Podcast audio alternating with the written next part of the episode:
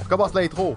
Mes chers frères, mes chères sœurs, bienvenue à la grande messe. Ici, on célèbre les jeux de société. La grande messe saison 1, épisode 2, un projet de balado ludique. Je suis Simon et je serai votre animateur pour la prochaine heure. Plongeons maintenant dans le Ludovert. Ce soir, nos chroniqueuses et chroniqueurs pour la soirée. Steve du Temple du Meeple. Max Sam de Le Beau Jeu. Elsa de Ludipsy. Et le légendaire PPP7 Pierre Poisson-Marquis qui est bien entendu dans tous les projets. C'est ce qu'on appelle une belle orgie. Oh, Peut-on dire ça à l'église? Avant de se lancer dans la grande soirée, je vais demander, en fait, je vais laisser la chance à chacun de nos euh, chroniqueurs et chroniqueuses de se présenter un petit peu et, euh, ben, en fait, de nous parler de ses projets. Alors, on va commencer sans plus tarder avec Steve du Temple du Meeple. Bonsoir, Steve! Salut, comment ça va? Ben, ça va très bien, toi? Très bien. Dans le fond, je suis du Stone People. J'ai commencé un projet depuis environ un an. Je fais des critiques et des présentations de jeux sur Instagram. J'ai fait un petit peu de trucs sur YouTube. J'ai arrêté, mais je vais en revenir avec encore plus de motivation prochainement. Oh, super, merci beaucoup. Ensuite, on accueille Max Sam de Le Beau Jeu. Minute, je trouve le piton on mute. Es-tu bon? T'es t'es On en mute, m'entend? t'es là, tout le monde t'entend, c'est super. Fait que je sais pas depuis combien de temps j'ai parti le beau jeu, puis honnêtement, ça va faire un an que je fais plus de critiques, mais là, ça a l'air que je suis rendu important, je suis dans ton vidéo, c'est Fait que aujourd'hui, ben, au lieu de parler de je veux dire, le sujet controversé, on va y aller avec un jeu de base, le deck building. C'est ce que je touche aujourd'hui, puis je parlerai pas de rien d'autre. Ah non, pas de sujet controversé? C'est dans le PG-13. Et- Ah non, pas de sujet controversé. De toute façon, euh, Vincent est pas là pour euh, m'affronter. Parfait. Ensuite, on a Elsa de Ludipsy. Oui, ben, en fait, moi, j'ai, justement, j'ai parti un blog qui s'appelle euh, Ludipsy, qui est un blog interactif à portée sociale dans lequel on, on rejoint des professionnels en santé mentale qui euh, incluent le jeu et la ludification dans leurs interventions.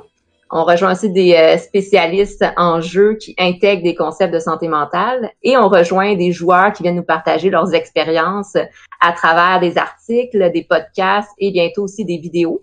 Donc, euh, c'est parti depuis un mois et demi. Donc, on est vraiment en train de, de tranquillement grandir. Yes. Ah ben très cool, bonne chance. Et euh, une personne qui se passe de présentation, on va quand même le laisser se présenter à nous, bien entendu, la légende PPP7. Tiu, tiu, tiu. Merci Simon. Encore une fois, un peu trop de P, mais quand même, euh, je vais finir par m'habituer. Euh, les projets, c'est ça que tu demandes? Ben, comme tu as dit en introduction, je suis dans tous tes projets. Alors, si tu veux présenter toi-même tes projets, je risque d'y être aussi.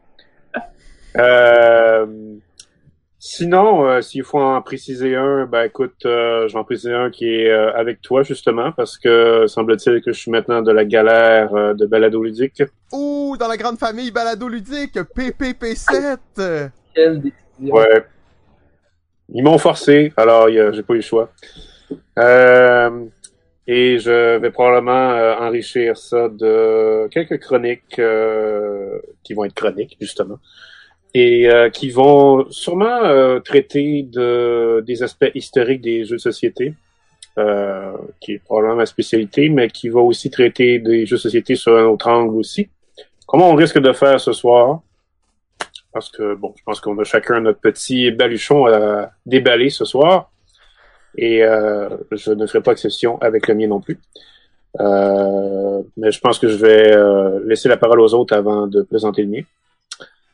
Donc, euh, voilà. Superbe. Alors, vous voyez qu'on a euh, des invités vraiment excitants ce soir. J'ai bien hâte à la suite. Mais avant tout, je vais me permettre de lancer le bal euh, comme la dernière fois. Avec ce soir un sujet peut-être un peu moins, un peu moins humoristique. En fait, on parle de plus en plus de d'acheter local. C'est quoi acheter local? C'est quoi? Et là, vous allez voir, tout mon écran sera blanc. Oui, effectivement. Qu'est-ce que ça veut dire acheter local? C'est quoi la game là-dessus? Eh bien, on va parler justement de c'est quoi acheter local. Je vais mettre mon visage en attendant. Euh, pour les jeux de société. Qu'est-ce que ça implique? Qu'est-ce que ça représente ça? Alors mon son est plus faible, on va essayer d'ajuster ça un tout petit peu et la magie du direct. Merci aux gens dans le chat de nous euh, de nous aiguiller là-dessus.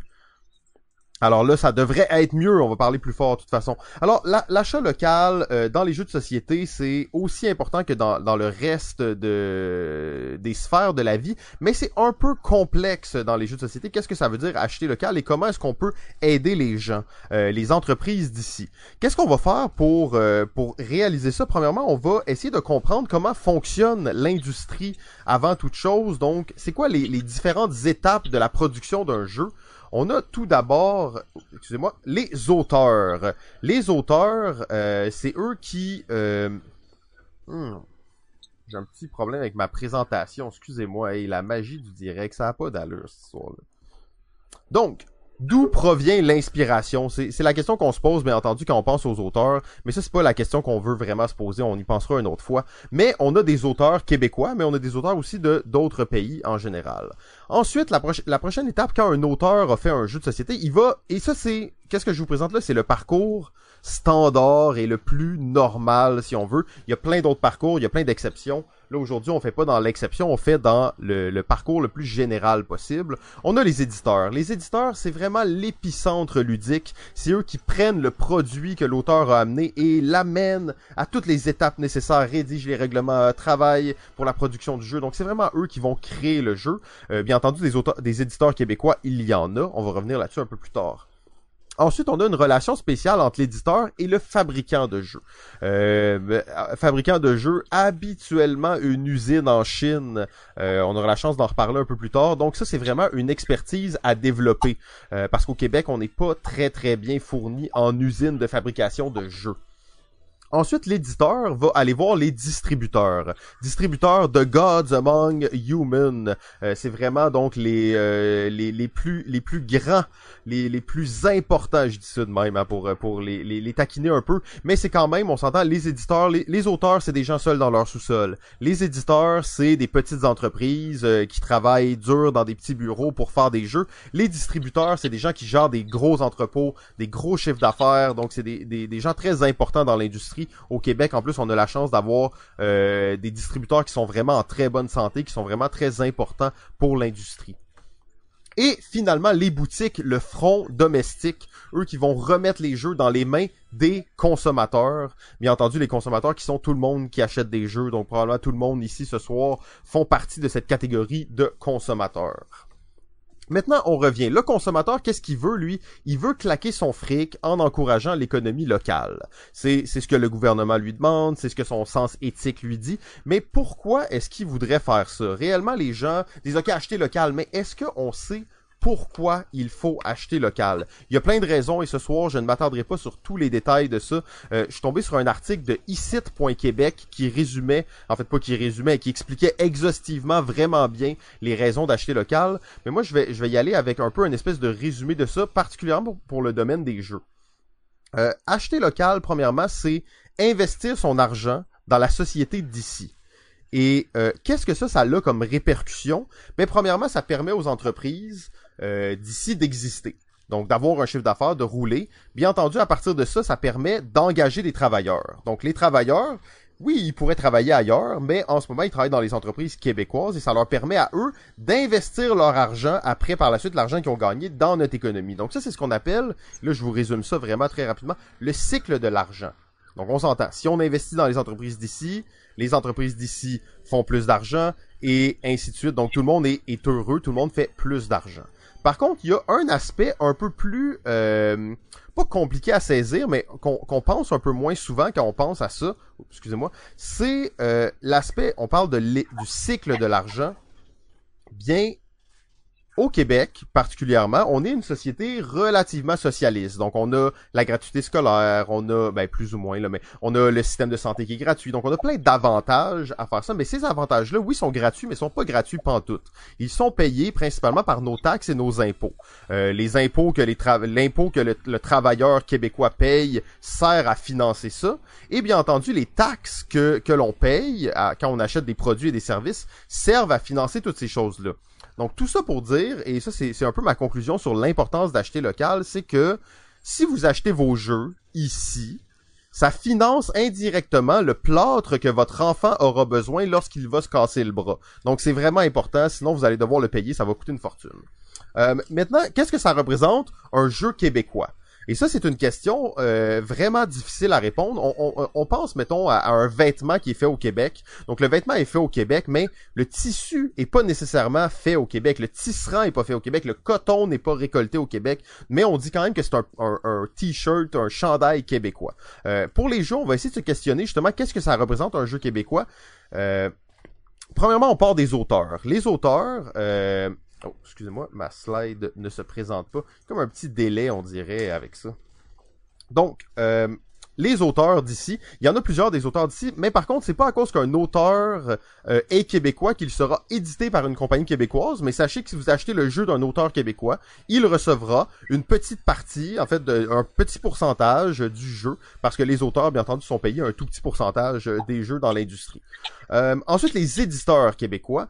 Au Québec, on est chanceux, on a une myriade d'éditeurs québécois vraiment très diversifiés. On en a de plus en plus. On en a chaque semaine des nouveaux, en fait. D'ailleurs, le ludologue en personne, le seul et unique ludologue du Québec, fait sur euh, jeu.ca un- une revue de tous les éditeurs québécois chaque année. Alors, sachez que si vous allez acheter un jeu d'un éditeur québécois, eh bien, il y a une partie de l'argent du jeu que vous achetez qui va permettre de financer cet éditeur québécois pour qu'il fasse plus de jeux dans le futur.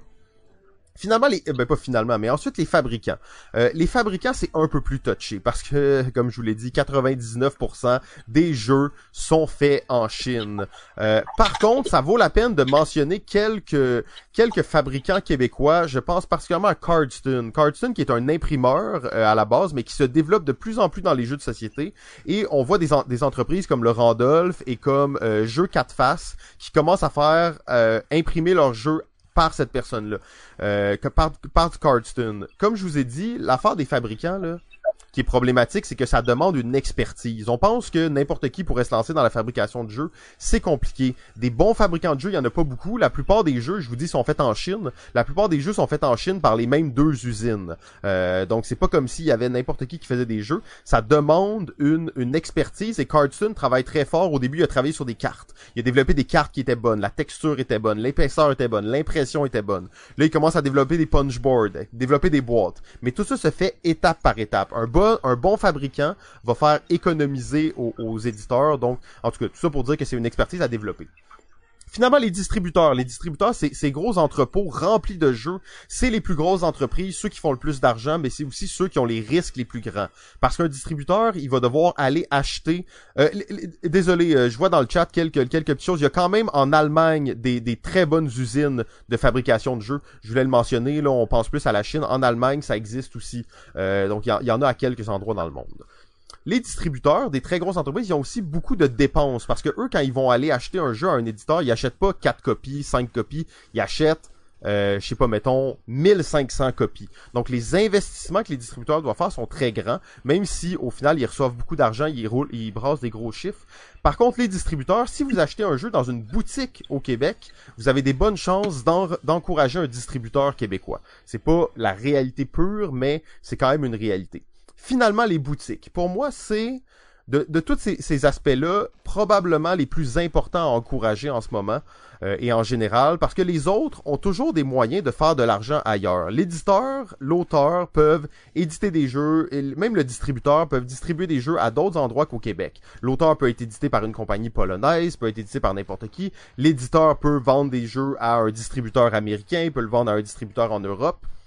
Le distributeur, la plupart de nos distributeurs distribuent aux États-Unis et euh, au Canada anglais aussi, donc c'est pas juste au Québec. Par contre, les boutiques, la plupart des boutiques, surtout les plus petites, sont vraiment limitées à euh, au Québec et même la plupart sont limitées à euh, une localité qui est plus qui est plus limitée. Il existe quelques boutiques qui vont vendre à l'extérieur, mais la plupart c'est c'est limité à ça des entreprises qui sont plus qui sont plus précaires, qui ont souvent un peu plus besoin d'aide, et c'est comme ça qu'on peut vraiment aider euh, l'industrie du jeu. Je termine par un, un message de Ludo Québec en fait, qui est euh, qui est une campagne qu'ils ont lancée, qui est encourager les commerçants d'ici, parce que le dollar que vous allez investir dans les boutiques, peut-être que le jeu va vous coûter un ou deux ou trois dollars plus que euh, sur une boutique en ligne à Toronto ou sur Amazon ou ailleurs, mais au moins ce dollar va revenir et va servir à financer des services qu'on utilise au quotidien.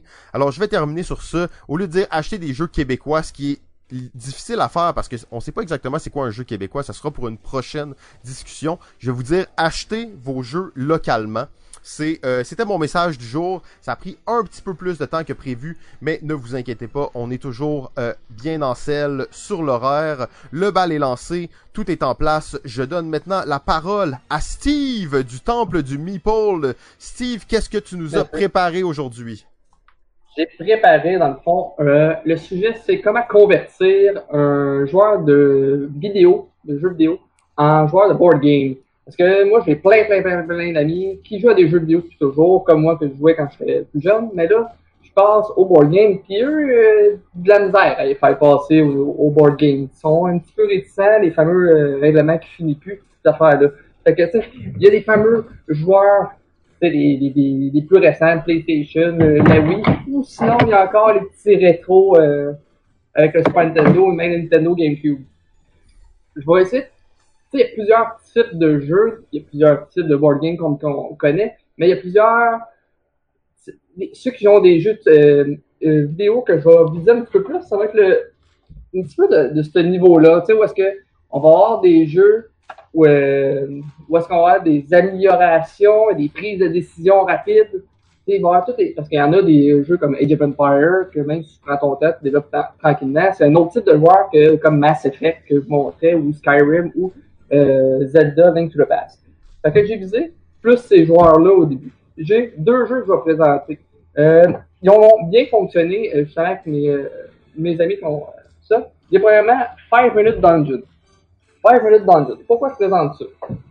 Parce que, dans le fond, euh, thématique, premièrement, où est-ce qu'on va y avoir des archers, un magicien, toutes les affaires qu'on voit justement dans Zelda, qui est un guerrier, ou dans un jeu comme Diablo, un magicien.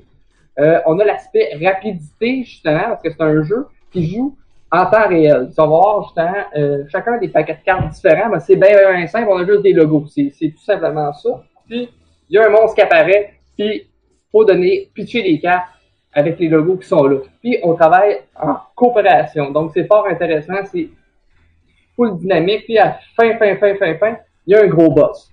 Faut le battre en dedans, faut passer à travers tout de ta 4 cartes et le gros boss en dedans de 5 minutes. Mais en plus de ça, c'est que chaque personnage a des petits pouvoirs magiques qui vont, euh, mettons, te faire Ah, tiens, euh, je discarte 3 cartes, toi, euh, Joe, paye genre 5 nouvelles qu'il y a tout ça. Par contre, si on passe à travers complètement notre pioche, on peut plus jouer. Donc, euh, il y a une petite euh, gérance de cartes là-dedans.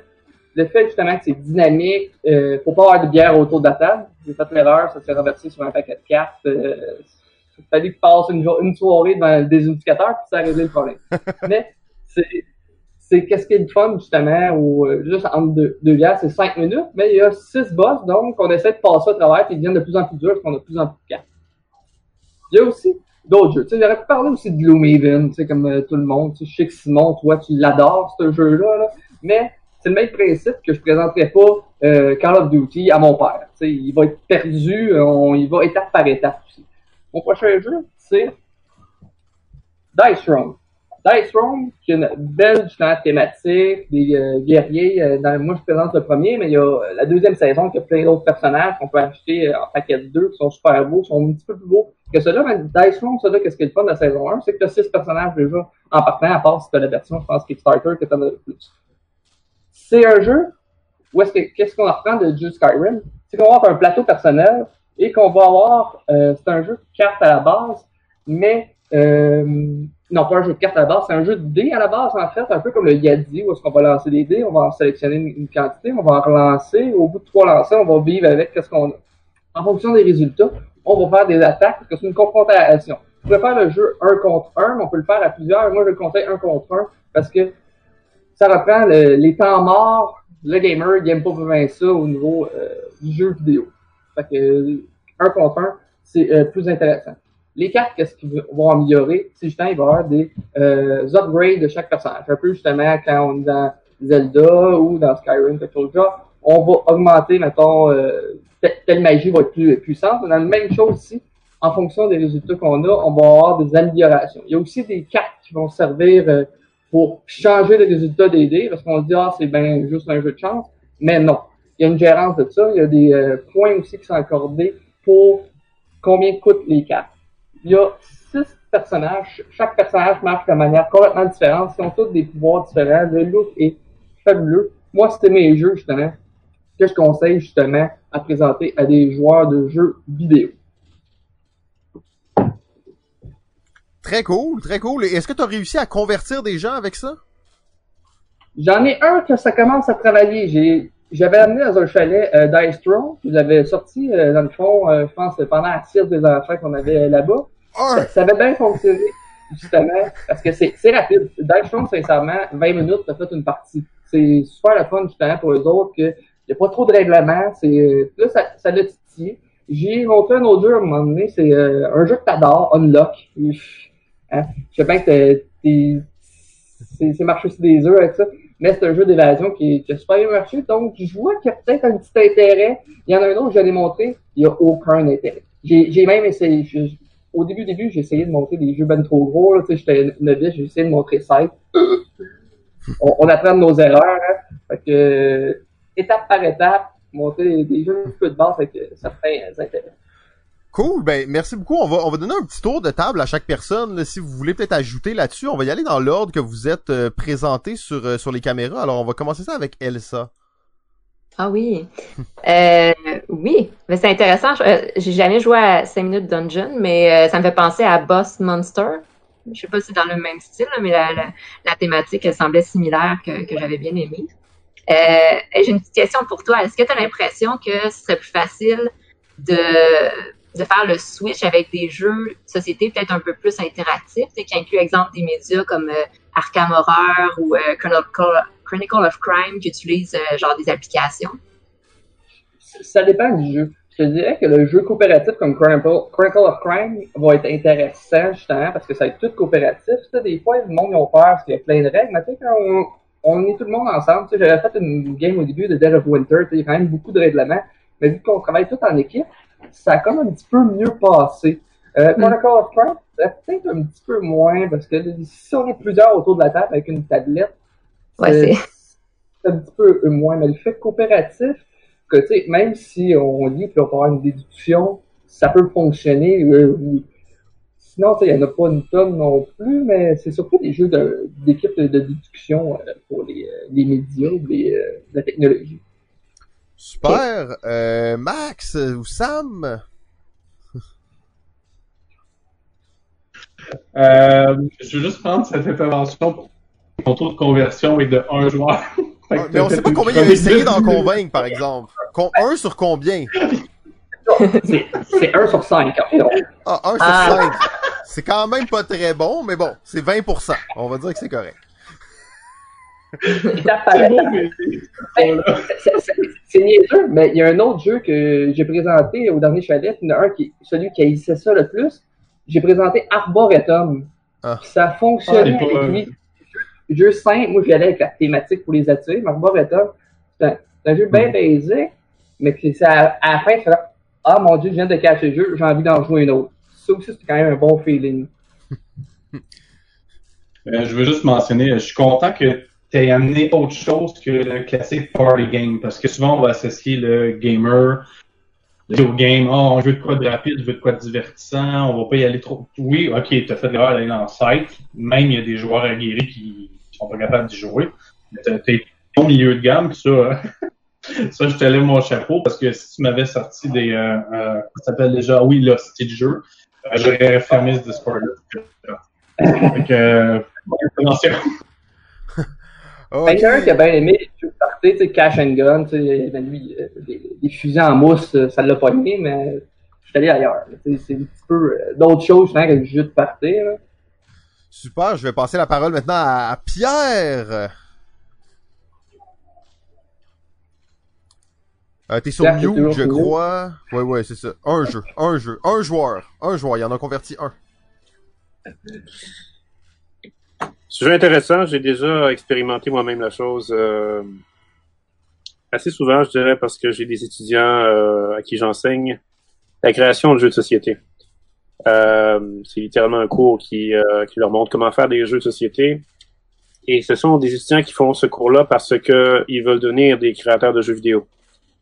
Euh, c'est une pratique de plus en plus euh, établie maintenant dans les études académiques que de passer par une formation pour créer des jeux société quand on veut devenir un créateur de jeux vidéo parce que les bases sont là.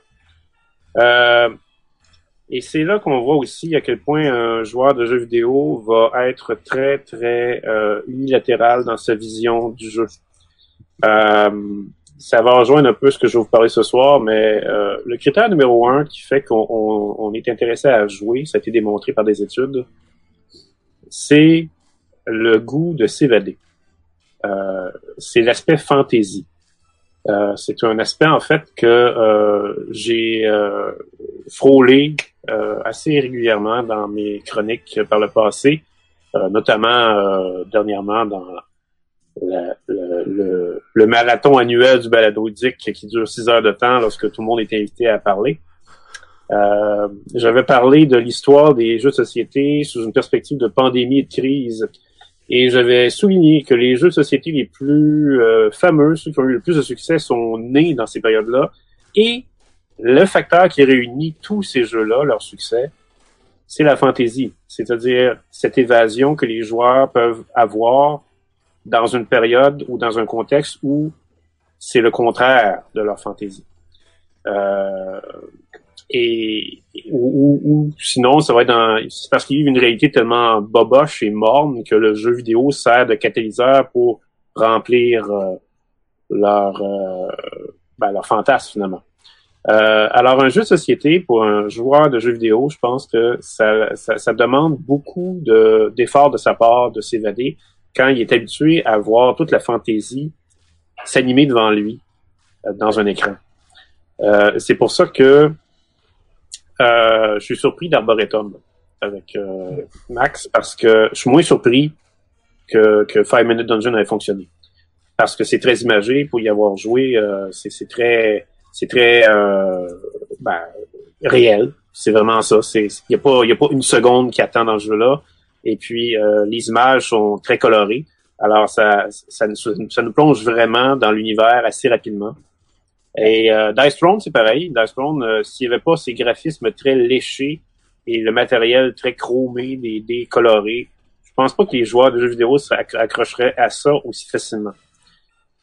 Euh, et puis moi-même, je l'ai expérimenté en présentant des jeux de société à mes étudiants et je peux vous dire que ce sont les jeux de société qui ont l'aspect euh, l'aspect visuel le plus euh, ben, le plus travaillé, je dirais, qui, qui va les, les accrocher. Super, ben, je sais qu'il pourrait continuer comme ça pendant 2-3 heures, donc on va juste couper ce cours, mais merci beaucoup pour l'intervention. Euh, c'est super, ben oui, euh, effectivement, je, je, reprends tous vos propos. Euh, si j'ai bien compris, les joueurs de jeux vidéo sont déjà trop euh, abrutis par les technologies pour pouvoir vraiment se plonger dans les médiums complexes qu'est le jeu de société. Je vous remercie énormément. Oh, et là, on, voit quelques mains qui sont pas satisfaites, mais bon, de toute façon, c'est au tour de Max Sam du beau jeu à nous parler des deck building. Ça tombe bien que c'est moi l'insatisfait, ça. Ben ouais, c'est ça, t'as, t'as, ton droit de euh, réplique. Euh, là,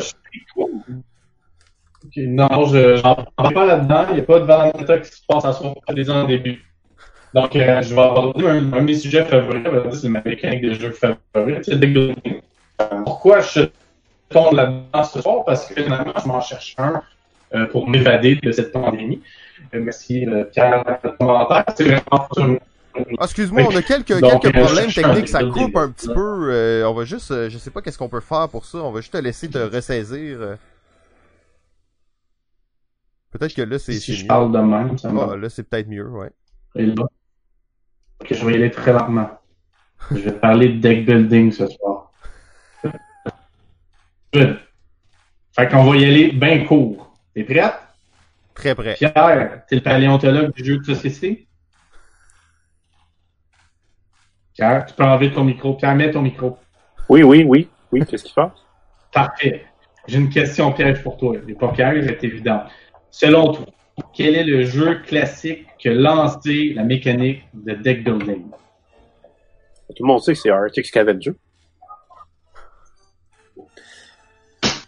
Non, en fait, ça c'est le Pas d'accord. Euh, c'est. Ok. Mais c'est, c'est sûr, on parle, on parle en fait, ben, ça dépend comment tu veux, tu veux aborder ça. Si tu, si tu veux vraiment aborder ça, euh, Laisse-le pas se lancer, là. Laisse-le pas se lancer, là. Oh, tu vas le perdre, là. si tu veux vraiment parler d'un jeu que, où c'est intégré dans les règles, ça va être Dominion. C'est le meilleur! Donc, effectivement, Dominion, ça serait la part. Tout à fait d'accord avec toi. Pierre, tu peux éteindre ton micro. Je vois, t'es pas sur mute. Il est sur mute. Merveilleux. Merci, Pierre. Aller, il va Je me...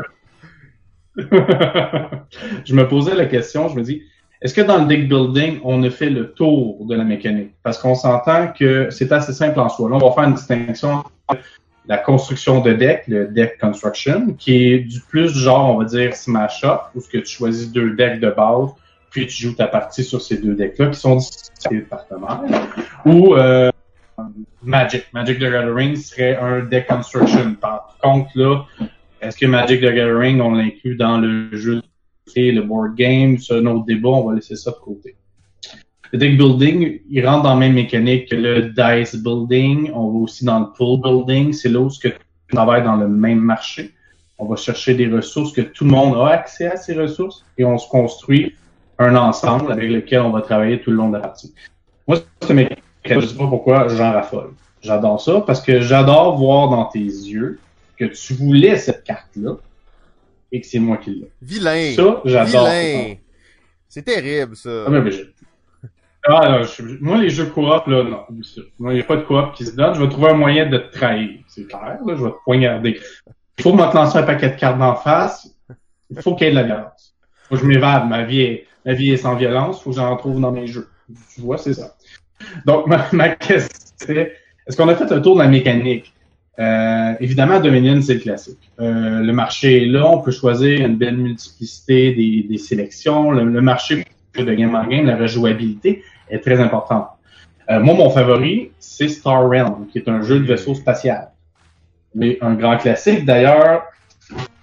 J'ai la Universal Box. Il y a genre trop de cartes. Et là, en ce moment, j'ai beaucoup de regrets parce que j'entends mes cartes tomber dans la boîte. Oh, non, suis un ils fort tabarnak de mon-. Ils sont plus classés. Il va falloir être classe. Mais ma question, on va dans ce sens-là, j'aimerais ça qu'on on s'en discute entre nous autres. Pensez-vous qu'on a fait le tour de cette Est-ce qu'on est rendu au stade où le deck building est juste une, un nouveau thème qu'on applique sur la même mécanique? Dernièrement, moi, la seule chose pu remarquer, Clank est arrivé, il y avait un petit quelque chose de plus qui est intéressant. Euh, j'ai adoré. Honnêtement, moi, c'est Clank in Space. Évidemment, vous avez eu Star Clank in Space. Ça allait bien de soi.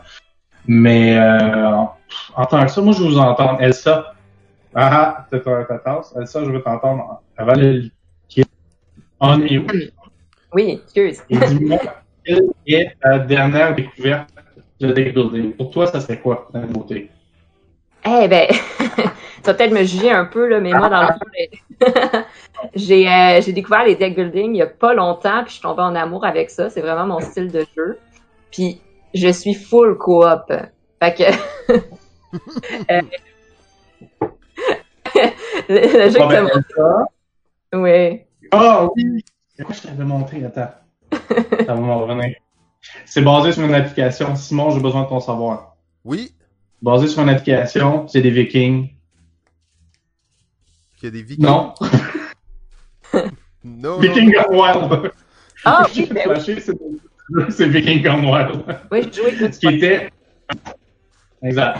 Il était intéressant, mais moi, ce que j'aimais pas de Viking Gone Wild, et ce qui fait un peu écho à ce que Steve nous discutait plus tôt, c'est que là, c'est une application qui est dans le jeu de société, et je trouve que la transition, même si Viking Gone Wild, il, est- il est bien rodé, j'ai trop le feel application, ce que je n'aime pas du tout.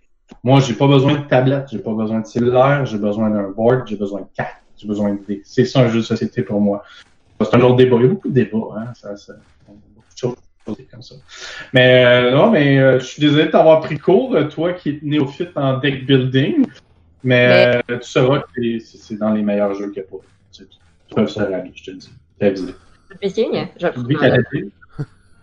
Ah oui, non, mais j'allais dire, euh, celui que j'ai beaucoup aimé, puis c'est léger, là, c'est Harry Potter euh, Hogwarts Battle.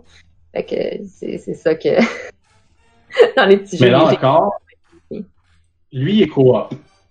Ouais. Il fait, c'est un élément de building qui était pas. euh, le deck building est souvent en confrontation.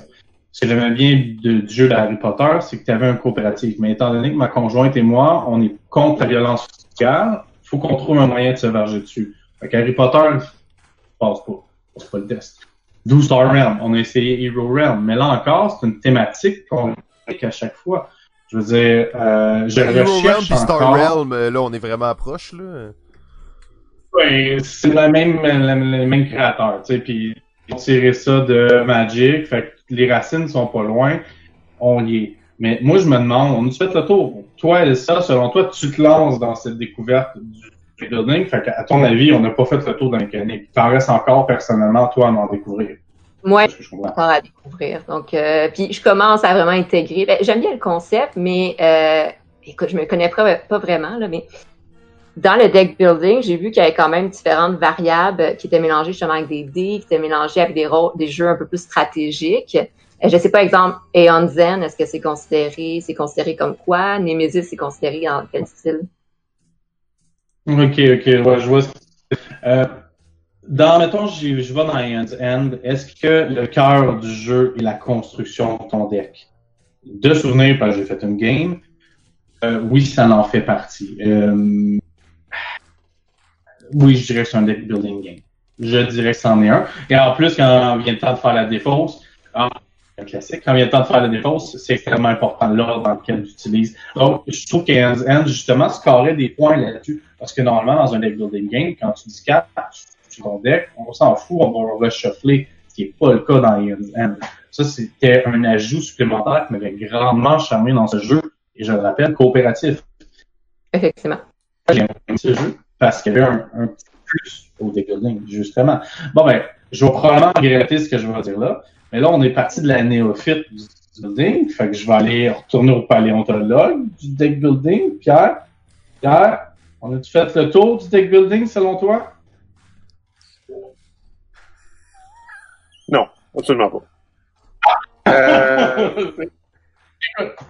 mais en même temps, c'est sûr que ça commence à être assez euh, éprouvé de pas mal, euh, dans pas mal tous les sens. Ça fait, ça fait déjà 12 ans que c'est sur le marché. En l'espace de deux ans, on avait déjà, je pense, euh, après la sortie de Dominion, on avait déjà quatre compétiteurs qui, euh, qui essayaient de faire mieux que Dominion.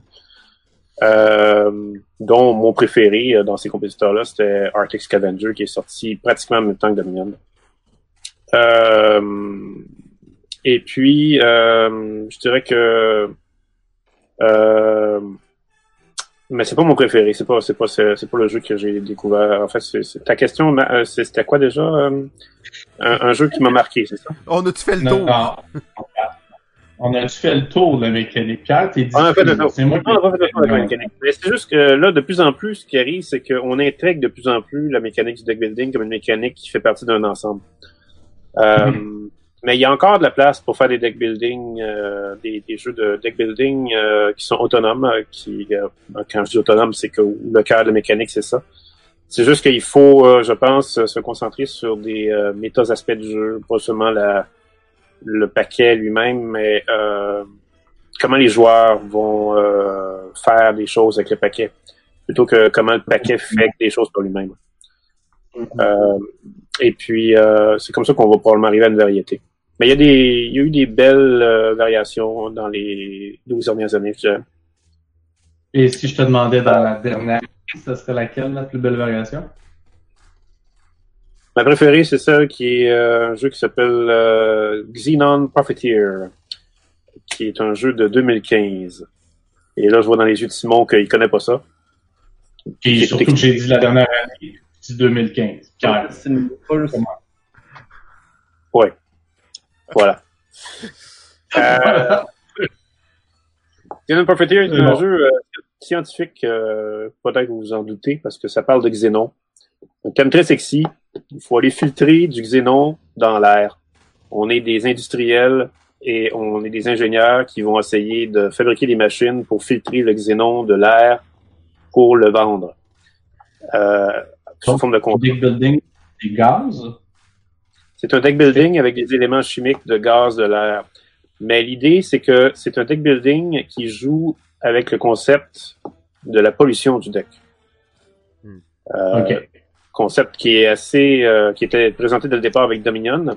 Euh, c'est vraiment la contrainte qu'on voit dans les deck building parce qu'on essaye de, de nuire euh, à notre pige de cartes quand on, quand on va piocher des cartes dans un paquet, on va piocher des cartes qui vont servir à rien. C'est ce qu'on appelle la pollution du deck building. Le, le génie de Xenon Profiteer, c'est que ça joue avec, alors qu'on voit absolument dans, les, dans ces jeux-là une pollution graduelle dans les deck building pour nous nuire pendant la partie, puis on commence vierge. Dans Xenon Profiteer, notre deck est entièrement pollué au départ. Parce qu'il faut filtrer le Xenon. Alors, toutes les cartes qui sont pas du Xenon, il faut essayer de s'en débarrasser. Et après ça, la ben, quand... Comment? Ta thématique a un impact sur ta mécanique. Je veux dire, il est important de filtrer ton air, trace tes, tes, tes particules, ce qui fait qu'il y a du sens de polluer à dépolluer un deck. C'est exactement Donc, ça. Je, je vois, Et, je vois euh, le génie. Ça, fait- Et puis, ben, pour le reste, c'est quand même assez classique, mais c'est euh, parce qu'il faut faire euh, cinq contrats, je pense, pour gagner ou avoir euh, inventé cinq machines. Mais c'est c'est fascinant, c'est éducatif et euh, c'est rafraîchissant. J'ai euh, j'ai j'ai vraiment j'avais vu j'avais vu cette boîte là, je l'avais ouvert, je l'avais testé pour euh, la curiosité. J'en suis sorti euh, flabbergasté. Ouais, t'as piqué assez ma curiosité, il va se ramasser sur ma liste. Et là, euh, on a euh, le, le temple du Meeple, maintenant, qui à chaque fois qu'on parle d'un jeu, le sort. Je vois qu'il n'a pas sorti euh, Xenon Profiteer, par exemple, malheureusement. Mais euh, toi, qu'est-ce que t'en penses? On a-tu fait le tour des deck building ou... Hey, attends une minute. Non, j'ai une question pour Steve. Ah, ok. Steve, le pire deck building selon toi, c'est quoi? Sincèrement, je pense que présentement, avec tout ce qui s'est fait, Dominion est un des pires, je trouve. Parce que le marché est statique, puis je trouve c'est aucunement thématique. Je trouve que c'est vide un peu. Euh, et en disant, le côté que j'aime un peu moins comme toi, c'est le coopératif. L'affaire qu'une fois, c'est que partie en partie, tu changes ton, euh, ton marché. Mais encore là, l'affaire que j'aime pas du deck building, c'est quand il y a un marché statique. Que Clank, qu'est-ce que j'aime, c'est qu'il y a un marché qui change à chaque fois. Fait que ça, c'est un côté que j'aime beaucoup. Le problème un peu, je trouve, avec Clank, c'est que certaines cartes qui reviennent, que s'ils peuvent toutes être différentes, c'est qu'est-ce que j'aime. Mais l'affaire du deck building que j'aime, c'est la variante du bag building qui, qui, euh, qui existe. C'est un peu comme dans Orléans. Orléans, c'est un jeu que j'adore, justement, tu améliores ton, euh, ton sac. Euh, mais que le deck building... Par contre, Enzen, ce que j'aime, c'est le petit twist, justement, c'est que tu le mets dessus ton paquet, puis tu mélanges jamais ton. Mhm. Ça, c'est une grosse variante que j'aime. Ou des petits twists quand ils sont mélangés avec deux, comme ça, on parlait des jeux québécois, Goblivion, que c'est un, un deck building, mais mélangé avec un tower defense, mais que le tower defense est vraiment très présent aussi. Fait sinon, moi aussi, j'ai tendance un peu à trouver que le deck building, avec les cartes, a fait un peu le tour. Mais il y a des petites variantes, des, des buildings un peu comme euh, Dice Forge ou euh, Orléans ou Neur euh, qui s'en vient, euh, je pense, avec la thématique de Alice au pays des merveilles, je ne rappelle plus comment il s'appelle, mais qui s'en vient avec justement un back building qui semble fort intéressant. Euh, ben pour écho un peu à ta rente contre Dominion, je te pose la question. Est-ce qu'un jeu aujourd'hui, avec la signature graphique aussi affreuse que Dominion avait, et pour ça, j'ai pris une carte au hasard dans la boîte, puis je veux rappeler aux gens à quel point c'est laid ce jeu. Ça, c'est un dessin. Est-ce que tu crois qu'un jeu aujourd'hui en 2020 avec une signature graphique comme ça, dans le deck building, pourrait avoir du succès? Tu parles pour moi ou pour monsieur, madame, tout le monde? Parce que moi, je viens d'acheter Luma, je viens de faire euh, du euh, fell, que moi, c'est beige par-dessus beige, mais que la mécanique est écœurante, là. Fait que, Je veux Oui. dire, t'es un éditeur, tu veux que qu'ils vendent. c'est sûr. C'est sûr, regarde, tu fais tous les millions de Kickstarter avec les paquets de figurines qui existent, puis le monde font achat, achat, achat. C'est sûr que, regarde, je viens de, je viens de backer, je pense, Encounter, qui est un peu de même. C'est un peu léger comme deck, deck building, je vais mettre des, des gros guillemets là-dessus. Mais visuellement, c'est sûr que le visuel, ça, en, en 2020, pour un éditeur, c'est important. Ah ben, je suis content de t'avoir entendu là-dessus. Moi, honnêtement, ben, j'ai un peu le même écho que vous. Euh, je suis d'avis que le deck building en soi, quand son cœur est seulement du deck building, on a épuisé un petit peu la sauce. Et l'élément de pollution du deck qui fait un retour à, à Dominion que Pierre a mis de l'avant tantôt, je trouve que c'est quelque chose qui s'est perdu dans les autres deck building auxquels j'ai joué plus récemment. Et euh, oui, effectivement, comme dans Star Realm, je fais toujours c'est mon favori. Euh, il y a une faction qui te permet d'éliminer des cartes de ton deck. Il est plus efficace, plus efficient. Sauf qu'au final, c'est pas quelque chose qu'on va retrouver dans toutes les structures de deck building. Mais je crois que le deck building de l'avenir va avoir un beau thème. Pas nécessairement besoin d'être beau. Ça, je suis tout à fait d'accord avec ce que Steve a dit. Il y a des jeux-là qui ont tout à fait du succès. Par contre, il va falloir plus que ce soit un paquet. Ça peut plus juste être un paquet de 104 faut qu'il y ait autre chose derrière ça. Donc, je pense que le deck building a encore un bel avenir, mais il va falloir des bons créateurs pour pouvoir l'amener à un autre niveau. Moi, ça fait le tour. Ben, très, très bonne discussion, très intéressant, vraiment. Euh, c'est vrai qu'on se pose pas souvent cette question-là. Euh, je vais devoir répondre, moi, la, la réponse un peu plate à ça.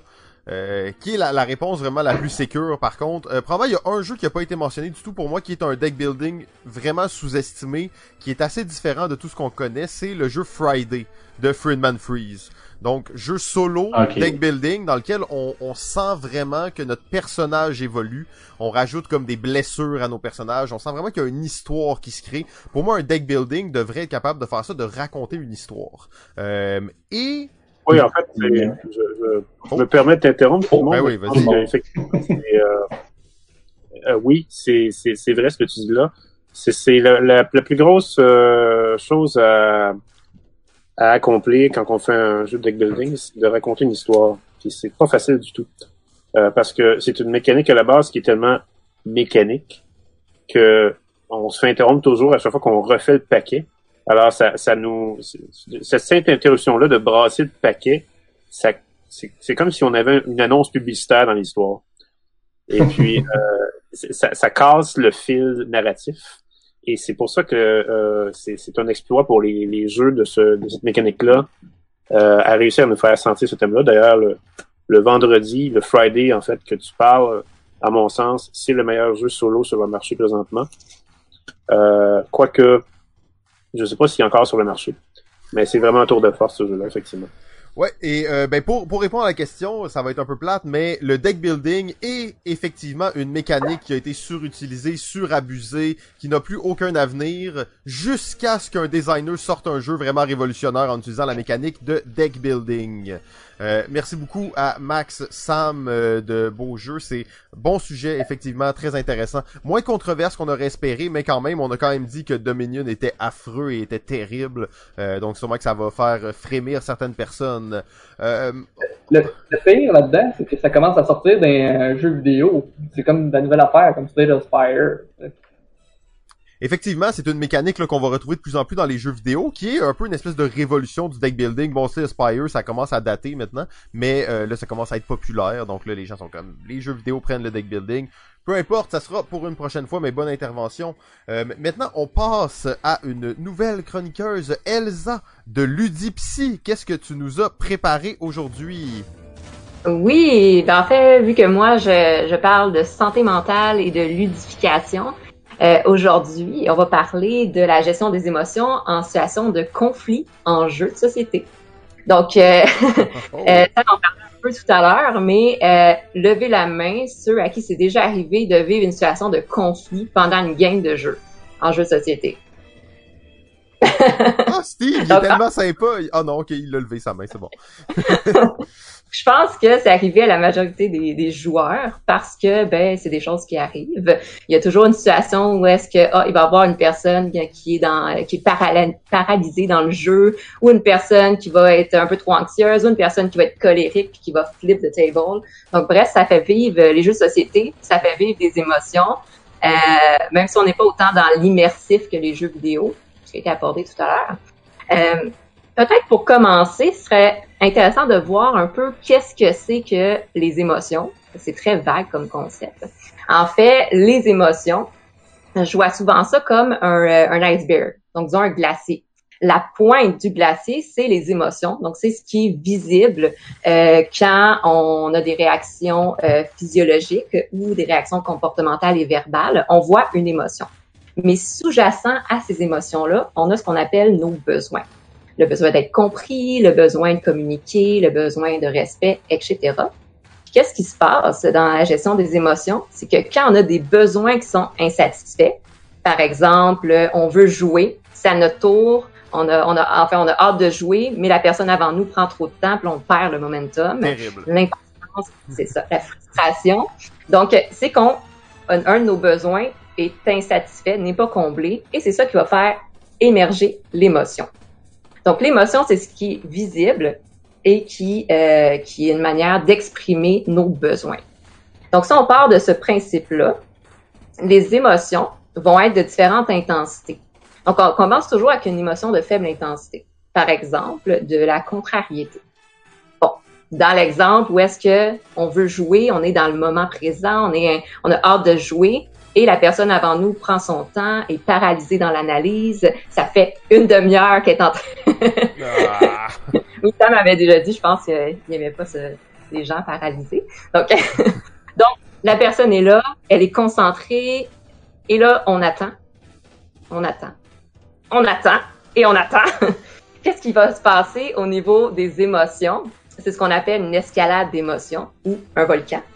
L'émotion part de faible intensité, qui est l'irritabilité, et plus que notre besoin est pas satisfait, donc exemple de jouer, ben, l'intensité de l'émotion va augmenter, augmenter. Ça va passer de l'irritabilité à la contrariété, à la colère, à la frustration, à la rage. Et concept de volcan, comme j'ai dit, c'est j'accumule, j'accumule, j'accumule, j'accumule, et à un moment donné, pow, ça explose. Donc, euh, évidemment, dans la gestion des émotions, ben, on veut pas se rendre jusqu'à la rage. On veut essayer d'arriver à gérer l'émotion à la base avant qu'elle se rende jusqu'à une émotion euh, qui nous ferait agir de manière à le regretter. Donc, ici, j'entre un peu dans le, deuxième euh, sujet qui est ben, la gestion des émotions. Qu'est-ce que c'est? C'est tout d'abord de prendre conscience qu'on vit une émotion. Donc, euh, ouais, il me semble que ça fait 20 minutes que j'attends pour jouer, je commence à être irritée. Deuxièmement, c'est comprendre qu'est-ce que je suis en train. On, prend conscience. Deuxièmement, c'est comprendre qu'est-ce que je suis en train de vivre. C'est de la colère, c'est de la détresse, c'est de la tristesse, du désespoir? On met un nom sur notre émotion. Troisièmement, c'est soit de l'accepter, donc de dire, ben, ok, en ce moment, je suis frustrée, mais je peux rien y faire. Ou l'autre euh, l'autre étape, ça serait de la communiquer. Bon, la communication, je vais en parler aujourd'hui. J'en ai parlé de, j'en parlais demain dans un podcast euh, live que je fais avec euh, Sophie Bourassa de Mix euh, Mix Deal. Mais aujourd'hui, on va vraiment aborder un peu plus ce qui est l'acceptation de l'émotion. Donc l'acceptation qu'on peut être contrarié, mais ça veut pas dire qu'on doit nécessairement sauter sur le joueur en avant de nous, puis agir de manière qu'on va le regretter. C'est ça, exactement. Rage mode. Donc, euh, autre chose, euh, l'autre partie, on parlait gestion des émotions. L'autre partie, c'est la gestion de conflits. Des conflits, qu'est-ce que c'est? Ça peut en fait apparaître à partir de différentes situations. Ça peut être à cause du tempérament du joueur ou de son type de personnalité. Comme j'ai abordé dans euh, précédemment un podcast, on a différents types de personnalités de joueurs, puis parfois il y en a que ça fait des frictions, donc on est mieux de juste éviter de jouer ensemble.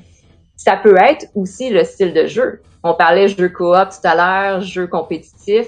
Certaines personnes qui euh, des styles de jeu qui leur conviennent un peu moins. Puis ça peut être aussi l'environnement. Fait que euh, les gens avec qui on joue, mais aussi l'environnement. Donc, quand on a un environnement stressant, euh, où est-ce que euh, il y a plein de gens qui crient, notamment parfois dans des, cafés, jeux de société, il y a du monde qui crie, on est déjà stressé, puis là, c'est à tour de jouer, puis là, oh, on capote. Donc ça, ça peut créer des conflits, des situations de conflit qui peuvent faire vivre une intensité émotionnelle et nous faire perdre le contrôle de nos émotions. Donc, on a vu gestion des émotions, on a vu qu'est-ce que c'est qu'un conflit. Maintenant, la question est de dire comment est-ce que j'arrive à gérer mes émotions dans une situation de conflit? Euh, je vous parlais tout à l'heure, il y a d'accepter l'émotion qu'on vit et il y a de la communiquer. Accepter, c'est ce qu'on appelle le lâcher prise. Le lâcher prise, c'est de dire je me sens en colère, mais c'est correct, je vais juste pas mettre mon attention là-dessus, je vais juste laisser la colère partir, puis je vais gérer ça. Tandis que la communication, c'est quand la colère, on sent qu'elle est trop importante, on n'est pas capable de défocuser notre attention là-dessus, donc on va la nommer. Il y a différentes techniques, là. On, peut dire à la personne devant nous comme Tu joues-tu? Hum, euh, dépêche-toi. C'est poli quand même, ça. C'est poli, hein? Ou il y a d'autres manières de bien communiquer, euh, effectivement. Donc ici, ce que je vais vous montrer, c'est une petite technique super simple. Ça s'appelle la technique de la pleine conscience, qui se met en pratique dans plein de situations. Mais elle se met très bien en pratique dans les jeux de société parce que dans une situation de jeu de société, c'est rare qu'on peut juste quitter la situation de même puis partir et ne pas revenir. Euh, donc, on doit rester assis à la table et c'est difficile parfois de gérer ses émotions quand on doit rester assis à une table notamment avec la colère, parce que la colère, qu'est-ce que ça fait? C'est que ça nous donne un boost d'énergie, qu'on a le goût d'agir, de faire quelque chose, et là, on peut pas. Euh, Est-ce qu'il y en a parmi vous qui ont déjà entendu parler de la pleine conscience?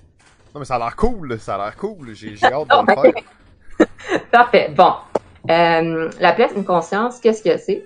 C'est très simple. C'est d'arriver à être dans le moment présent, à être ancré dans le moment présent et à focuser notre attention sur une seule chose, ce qui nous permet en fait de lâcher prise sur ce qui est la source euh, de l'intensité émotionnelle. J'ai utilisé un exemple, ben, je l'ai vécu personnellement, euh, de jouer à quelqu'un justement qui est paralysé. Donc, euh, on attend, c'est notre tour, puis la personne, ça prend, lui prend une demi-heure avant de jouer.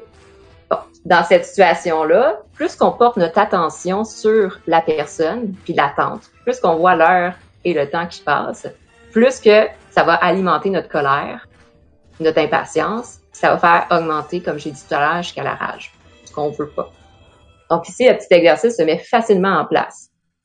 La technique, la pleine conscience, il y a plein de techniques, je vous en nommer une, c'est tout d'abord la technique du stop. Stop, déjà première étape, le S. On s'imagine un panneau stop, on est ancré dans le moment présent, donc on prend le temps d'être de se rendre compte de où est-ce que je suis en ce moment. Je suis assis, je m'installe.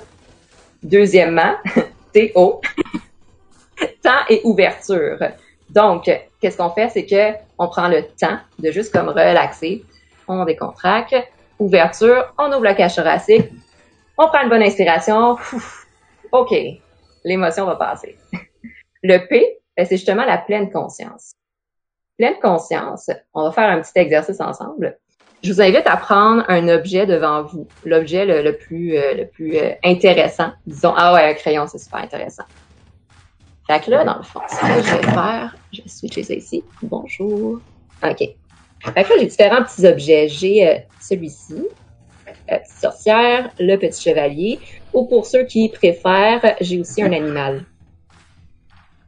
Donc, donc, on va y aller avec la petite sorcière ici. Elle est bien belle. Parfait. En quoi consiste cet exercice-là? Ça va être que durant les 30 prochaines secondes, et je vais vous chronométrer, vous allez avoir comme objectif de fixer soit cette petite sorcière ou l'objet le plus euh, proche devant vous. Et durant ces 30 secondes, vous allez devoir fixer cet objet et essayer de ne jamais enlever votre attention de cet objet. Donc, des petits trucs pour vous aider, c'est par exemple essayer de porter attention aux détails les formes, les couleurs, les textures de cet objet-là. Pendant que vous allez faire ça, c'est normal, vous allez sentir que votre esprit va ailleurs. Donc, dans une situation de conflit, votre esprit va aller vers la, situation d'impatience, le temps qui passe, le joueur à côté qui est encore en train de réfléchir, et là, où la colère va remonter. Ce qu'on veut faire, c'est qu'on lâche prise là-dessus et on revient se concentrer sur cet objet. Donc, je vous invite à mettre ça en pratique je vais calculer 30 secondes, un beau 30 secondes de silence awkward. Et pendant ce temps, essayez vraiment de porter votre attention et dès que vous sentez que votre attention part ailleurs, recentrez-la sur l'objet. Regardez cet objet comme si c'était l'objet le plus beau au monde. Et c'est parti.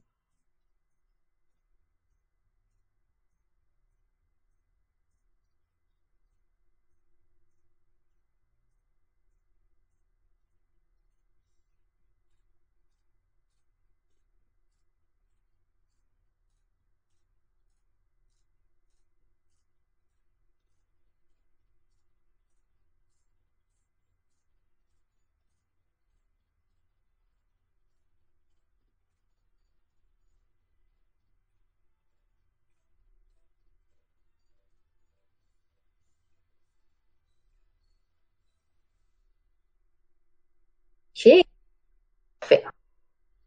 Donc, maintenant, ce que j'aimerais savoir, combien de personnes parmi vous ont réussi durant ce 30 secondes à garder 100% de leur attention sur l'objet? 100%? Digne d'un bouddhiste. Euh, donc, en fait, je dirais la majorité des gens ont de la difficulté à faire ça. Pourquoi? Parce que ça demande vraiment de la répétition et de la répétition. Notre cerveau a l'habitude de porter l'attention sur plusieurs stimuli en même temps. Puis ici, c'est justement ça l'objectif, c'est de se concentrer sur une chose pour arriver à lâcher prise sur tout le reste. Qu'est-ce qui est difficile dans cet exercice-là? C'est que quand on est dans une situation émotionnelle, notre attention va avoir tendance à focuser sur le problème, donc à alimenter l'émotion, la colère, la contrariété.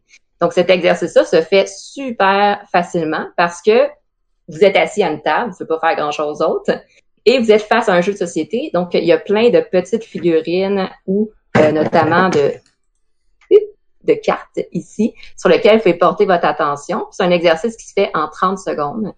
Euh, je mets ici, je, vous avais marqué des belles figurines de Mage Knight parce que c'est le jeu qui euh, que j'ai vu le plus de frustration dans le temps d'attente. Donc, en fait, bon, c'est un petit exercice comme ça à essayer. Je vous invite à l'essayer, à le pratiquer le plus possible. Ce que ça vient faire, c'est je contrôle mon émotion plus que je me concentre sur l'objet, plus que je me concentre pas sur le reste. Et en plus, ça vient travailler ma capacité de concentration, ma capacité de lâcher prise. Puis, vous l'essayerez en situation où vous vivez de la colère. Si vous portez votre attention sur un objet aussi simple qu'une figurine, l'émotion de colère va passer de côté. Elle va juste monter et repartir de manière très saine au lieu de s'accumuler, d'exploser. Puis, à un moment donné, vous allez vous rendre compte que toute votre attention est sur la figurine et vous allez être capable de juste décompresser, gérer votre émotion et passer à autre chose. Donc, c'était un petit exercice de pleine conscience sur la gestion des émotions en situation de, conflit.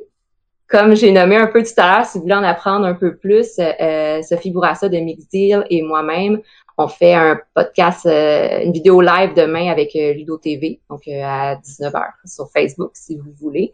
mais dans tous les cas, je serais intéressée de savoir vous, c'est quoi les techniques que vous utilisez pour gérer vos émotions, parce que vous l'avez tous nommé, vous avez vécu de la frustration ou d'autres émotions en contexte de conflit et de jeu. Mais vous, qu'est-ce que vous faites dans ces situations-là quand la rage, la contrariété, a vous envahi, puis que là, vous êtes assis, puis que vous ne pouvez pas faire grand-chose? Oh, ben, très bonne question. Merci beaucoup, premièrement. C'était vraiment intéressant. Ça touche au jeu, mais ça touche aussi à d'autres aspects de la vie. Tu sais, tu parlais de ça. Je m'imaginais autour d'une table, mais je m'imaginais aussi dans plein d'autres situations. Euh, donc, je vais essayer d'appliquer ce, truc-là. C'est classe stop, on s'installe, on prend le temps d'ouvrir la cage thoracique et de faire une pause sur un objet à la pleine conscience. Euh, je vais je vais laisser le beau jeu, euh, je vais lui donner la parole. S'il est toujours là, bien entendu. Je suis pas sûr qu'il est encore là. Il a comme l'air euh, gelé un peu. Fait que je vais passer ça plutôt au temple du Meeple. Je suis quelqu'un de zen dans, à la base. Que je suis capable justement de gérer mes émotions. Justement, tu sais, des fois quand il y a le fameux euh, analysis paralysis, je gère bien ça. Je relative toujours que c'est juste un jeu de faire là, mais normalement, je gère bien mes émotions euh, là-dedans, même si des fois je peux sentir des, une hésitation en disant ah ouais, je joue des choses comme ça. Hum. Il y a tellement de, Oui. Puis de ce que j'en comprends, tu l'as dit, ce qui te permet de genre gérer ton émotion, c'est que tu y accordes pas toute ton importance. Tu dis, c'est juste un jeu, je lâche prise, je laisse ça passer. Exactement. C'est super intéressant. C'est ce qu'on appelle être on the flow. Parce qu'une émotion, disons qu'on compare ça un peu à une vague. Fait que l'émotion, elle va augmenter, elle va venir, puis à un moment donné, elle va redescendre. Mais plus qu'on y accorde l'importance, plus que la vague, elle augmente, elle augmente, elle reste. Fait que tu fais juste dire, je lâche prise, je laisse, je laisse ma frustration passer. Super, ben on va passer ça maintenant à Zendor, PPP7, Pierre Poisson Marquis. Que fait-il? C'est pas un gars colérique, ça, là. Oh, je crois que Max Oui, ben c'est... ah, non, non. Ben, on peut laisser la parole à Max. Oui, c'est bon, je vais le laisser y aller. Ah, ok, d'accord. Euh, la seule chose que j'ai retenue, c'est que je pouvais ouvrir la cage thoracique de mon adversaire qui fait d'analysis paralysis, c'est ça? C'est ce que je comprends, là. Je veux dire. J'ai tout compris. OK, fait que c'est pas stop, c'est go. C'est pas parfait. C'est noté, c'est beau, parfait. C'est un gars violent. Lui, il utilise les jeux pour se défouler. Fait que sérieusement, il faut. Ah. Ouais, ben, il, aime pas, il aime pas les jeux coop, fait que. Euh, j'ai pas d'amis, juste des ennemis. C'est pour ça que je joue pas à des jeux solo, moi. ok, c'est bon, Zen. A- Après vous, Pierre. Euh, ok. Euh... Euh, je suis un peu zen, moi aussi, d'ailleurs. C'est pour ça que mon surnom, euh, ce mot-là. Euh, non, non, c'est pas vraiment pour ça. Mais on, on- ça, ça, ça paraît bien que ce soit pour ça. En fait, euh, avant de passer à, à ce que j'utilise, euh, j'étais quand même intrigué. euh, je trouvais ça ironique euh, que Elsa utilise euh, Mage Knight comme exemple, euh, parce que s'il y a bien un jeu où est-ce que notre attention est tellement focusée sur le jeu qu'on n'a même pas le temps de remarquer les frustrations des autres, c'est bien ce jeu-là. Non seulement on, se on- peut se concentrer sur les jeux, mais on se concentre sur notre stratégie parce que ça, ça ne cesse de cogiter tout au long de ce jeu-là quand on joue tellement les, les, les possibilités sont exponentielles. Euh, mais peut-être que Elsa, euh, elle, a, la capacité de raisonner tout, euh, tout de go euh, qu'est-ce qu'elle a, puis elle attend les autres, puis après ça, ben, elle trouve ça trop frustrant que les autres soient pas aussi brillants qu'elle. Euh, Aïe, aïe, aïe, aïe, aïe. Mais il reste quand même que dans mon cas, euh, c'est justement l'humour que j'utilise pour désamorcer euh, les, euh, les frustrations. Quand je constate que les gens frustrés autour de la table, je vais ben, je vais essayer de faire dilater la rate de tout le monde. Si c'est moi qui est frustré, là, à ce moment-là, ça va je pense que je vais être assez zen aussi pour laisser passer la vague. Euh, je suis quelqu'un en fait qui a, qui a besoin de beaucoup euh, de contrôle dans ma vie. Alors, euh, si les émotions viennent à déborder, je vais faire attention pour pas que ça envenime mon entourage. Et puis, ben voilà. Bon, c'est sûr qu'on est tous avec Bon. une gang de moines bouddhistes, là, fait que c'est un peu, euh, c'est un peu plate, mais euh, moi, je, moi, je suis vraiment pas de même, en fait. Euh, je suis très bouillant et explosif. Surtout quand on joue à des jeux où il faut attaquer du monde, faut se faire attaquer, tu sais, je... En fait, il y a des jeux, d'ailleurs, une de mes meilleures techniques pour éviter ça, c'est que je joue plus à ces jeux-là. Parce que des fois, c'était euh, c'était trop intense. Mais euh, Pierre a, a- a mentionné un bon point, puis l'humour, c'est c'est toujours quelque chose qui, euh, qui m'aide en général. Même que j'ai quelques scènes très drôles de ma vie que je garde dans un petit tiroir. Quand je sens que la rage et la, la panique montent, en fait, je vais revisiter ces scènes-là. Et là, en fait, dès que j'arrive à rire pour de vrai, là, un rire franc, ça, ça m'enlève presque toutes mes émotions négatives. Euh, des fois, j'ai pas, je suis pas capable toujours d'aller chercher ce rire-là. Euh, mais si je suis capable de le faire, là, c'est comme ça, ça, ça m'enlève tout de suite toute, toute ma détresse. Là. Euh, donc c'est pas mal ça mon truc pour l'instant. euh, mais là, je vais essayer Ouais. le truc stop. Là. intéressant parce que j'avais même pas pensé à. J'avais pas pensé, excuse-moi, à, l'humour, mais ouais, non, c'est vraiment intéressant. L'humour, ça permet vraiment de, de juste décompresser. Tu sais, je parlais du volcan. L'humour vient genre désamorcer cette bombe-là. Donc, euh, ouais, c'est des très bons trucs. Je les noter. Très cool. Ben, euh, Elsa de Lubdi Psy, merci beaucoup euh, d'avoir été là. C'était vraiment intéressant. J'espère qu'on va te revoir euh, à la grande messe. Euh, oui, et on a le temple du Meatball qui applaudit ça bien gentiment. Euh, donc, comme vous savez, on a un peu dépassé l'heure. euh, et là, c'est pas comme si on allait s'en sortir sans trop de dégâts, parce que c'est au tour de Pierre Poisson Marquis. On espère que, avec toutes ces interventions, il nous a préparé une mini chronique, quelque chose tu qui va filer en cinq minutes. Ça serait vraiment super. Donc, euh, Pierre, c'est à toi. Euh, là, il est sur mute en plus, ça va être parfait. Ben voilà, euh, préparez-vous, ça va finir à 11 heures. Euh, non, non, non. Même que je j'ai pas mis beaucoup d'efforts sur ma chronique, question que que dans le fond, tu sais, ça dure pas longtemps. Euh, mais euh, je vais faire une chronique, euh, je vais parler en fait de choses qui rejoignent les trois autres larrons parce que j'aime bien être fédérateur. T'as inventé ça au fur et à mesure que les euh, gens parlaient, hein, vous-le. Oui, oui, je l'avoue. ok, c'est bon, mais c'est pour ça, c'est correct. On t'aime comme ça. En fait, on a mis la table avec vos trois euh, chroniques euh, parce que euh, j'allais parler de, du phénomène euh, euh, des jeux de société à travers les deux sexes. Euh, Qu'est-ce pas un eu sujet de un 5 article- minutes, ça? oui, je sais bien, mais je peux pas m'en empêcher. Là. Donc, euh, Parce que, tu sais, quand même, on est quand même euh, des chroniqueurs mix. euh, je dirais ça sauve la donne pour la gente féminine. Fait que, on va quand même en parler un peu. Et puis, euh, et puis, je trouve que c'est intéressant parce que dans le fond, euh, vous avez tout un peu picossé dans ma chronique euh, sans le vouloir parce que bon, euh, euh, avec le temps du Meeple, on est allé voir euh, les jeux vidéo. Et là, ça l'a fait un parallèle avec l'évasion dans les jeux dans les jeux de société qui est la caractéristique numéro un, tout genre confondu, pour, pour s'intéresser aux jeux de société. Après ça, ben, il y a eu il y a eu Sam qui, euh, qui a eu euh, l'idée de, de dire que lui, euh, il détestait les jeux de, co- de coopération. Alors qu'elle, ça, elle, elle adore ça. Eh ben, ça va rejoindre exactement ce que j'allais parler. Euh, parce que il y a des, des, des tendances en fait.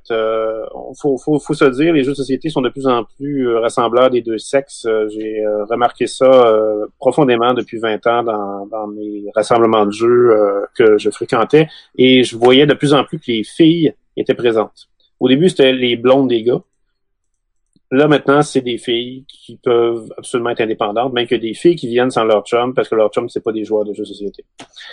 Euh, donc, euh, ça, c'est, c'est quand même remarquable. Et ça, on a, euh, je pense, à, à remarquer aussi les racines des jeux de société dans, dans l'ensemble. Quand on est enfant, euh, on, on, on nous habitue tout de suite à aimer un style de jeu selon euh, notre code génétique, selon si on est un homme ou une femme en devenir. Euh, quand on est un homme en devenir, euh, vous allez remarquer qu'un petit gars qu'on est, on va jouer souvent à des jeux qui vont avoir de la bataille et des combats.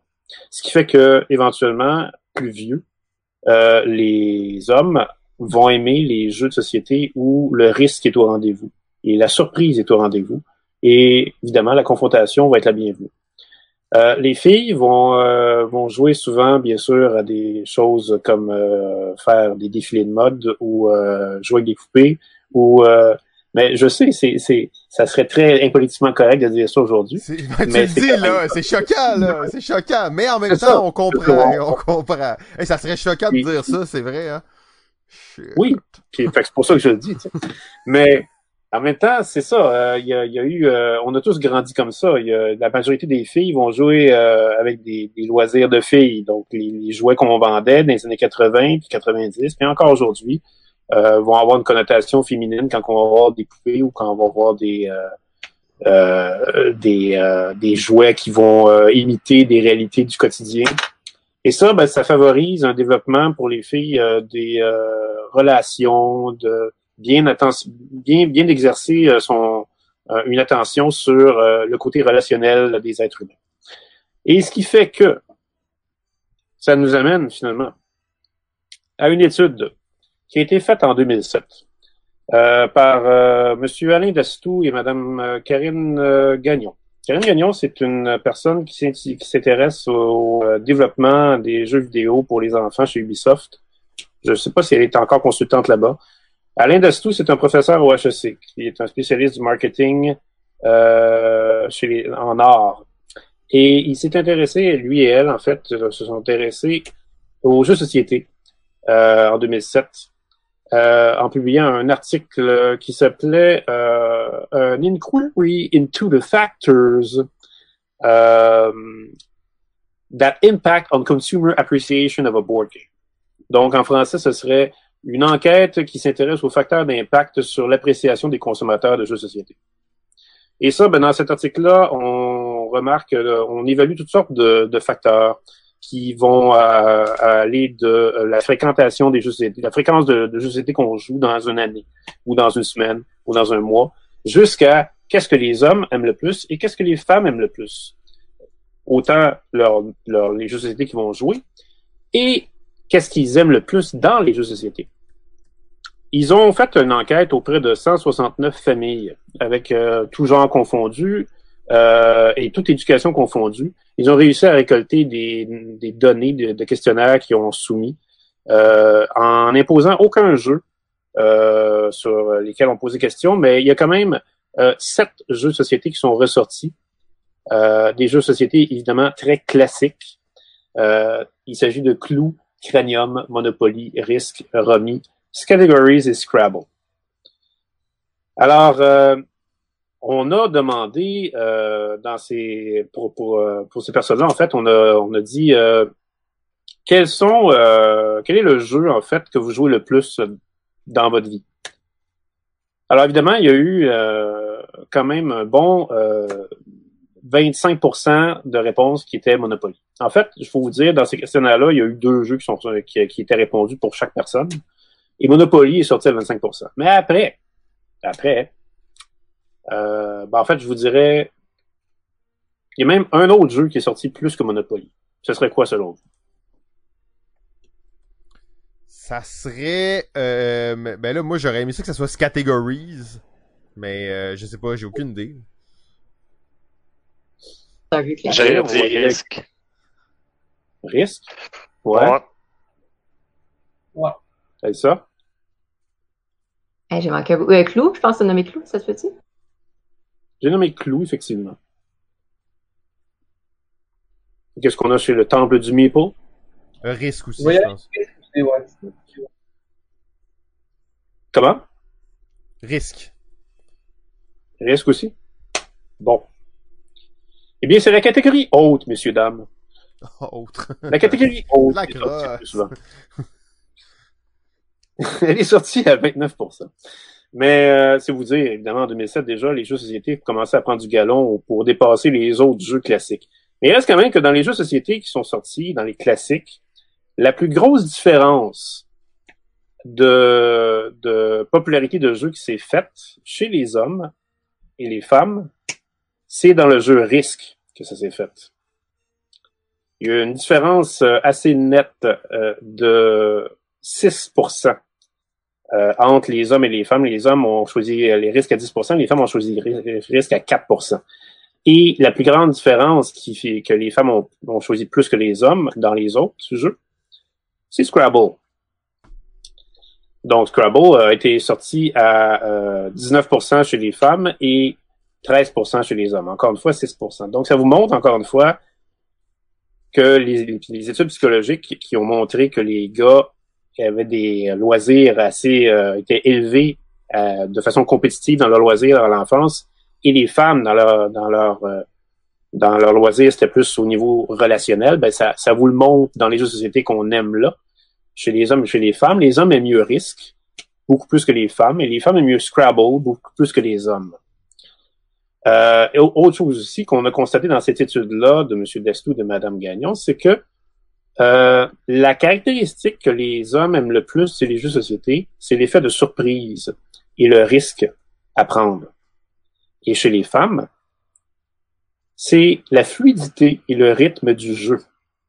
Parce qu'on a noté que dans cette étude-là, les femmes, étant donné qu'elles ont été élevées souvent avec une façon de s'amuser dans le souci du détail relationnel, elles accordent, dans cette, selon cette étude-là, beaucoup plus d'importance aux détails quand on explique les règles d'un jeu et aux détails dans le déroulement d'un jeu.